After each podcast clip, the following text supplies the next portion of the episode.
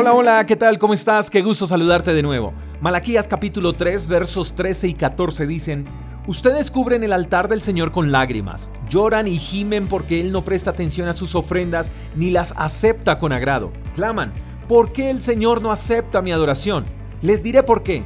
Porque el Señor fue testigo de los votos que tú y tu esposa hicieron cuando eran jóvenes. Pero tú le has sido desleal, aunque ella siguió siendo tu compañera fiel, la esposa con la que hiciste tus votos matrimoniales.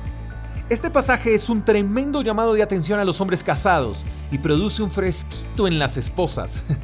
Dios dice que la razón por la que Dios no ve con agrado las ofrendas que como hombres ofrecemos a Dios es porque hemos sido desleales con nuestras esposas.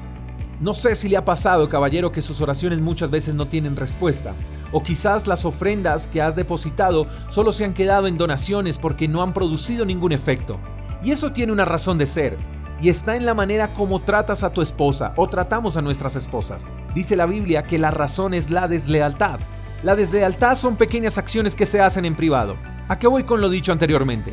Que eres desleal a tu esposa cuando tienes conversaciones indebidas por WhatsApp con otras mujeres y a eso súmale que después de todo tienes que andar borrando historial.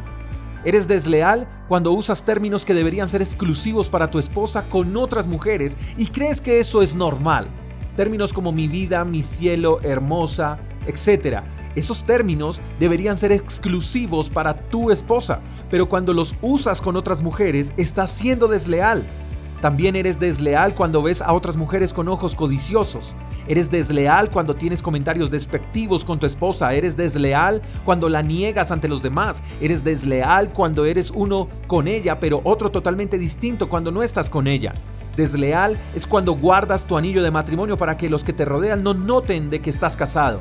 Deslealtad es cuando no cumples con los votos que prometiste el día que te casaste con tu esposa. Y podría quedarme nombrando las situaciones que con seguridad sabes que son deslealtad y de seguro lo anterior no es nuevo para ti. Pero lo que sí es cierto es la vida oculta que estás viviendo, esa vida que te está robando lo más preciado que puedes tener. La vida que estás llevando no solo está haciendo que tu matrimonio muera, sino que también está matando tu economía. ¿No te alcanza el dinero? ¿Cada vez estás más en ruina? Bueno, creo que hoy es el día para arrancar de raíz todo lo que se está haciendo a escondidas. Es hora de que le seas leal a esa mujer a la que le prometiste amor hasta la muerte. La deslealtad no trae nada bueno y eso lo has podido notar en tu vida. Dios quiere bendecirte, mi querido amigo. Dios quiere prosperarte. Dios quiere verte con agrado y quiere contestar cada una de tus oraciones. Pero debes renunciar a ser desleal. Debes aprender a ser íntegro. Debes hacer lo correcto en todo momento, con gente o sin gente, en público o sin público. No le pongas precio a tu integridad. ¿O es que no te ha costado construir lo que tienes? Ama a esa mujer que tienes a tu lado y si hay cosas que deseas que cambien en ella, cambia primero las cosas que tienes que cambiar en tu vida. De lo demás se encargará Dios. Sé leal y vivirás una vida plena y llena de paz. Te mando un fuerte abrazo. Hasta la próxima, que tengas un lindo día. Chao, chao. Gracias por escuchar el devocional de Freedom Church con el pastor J. Echeverry.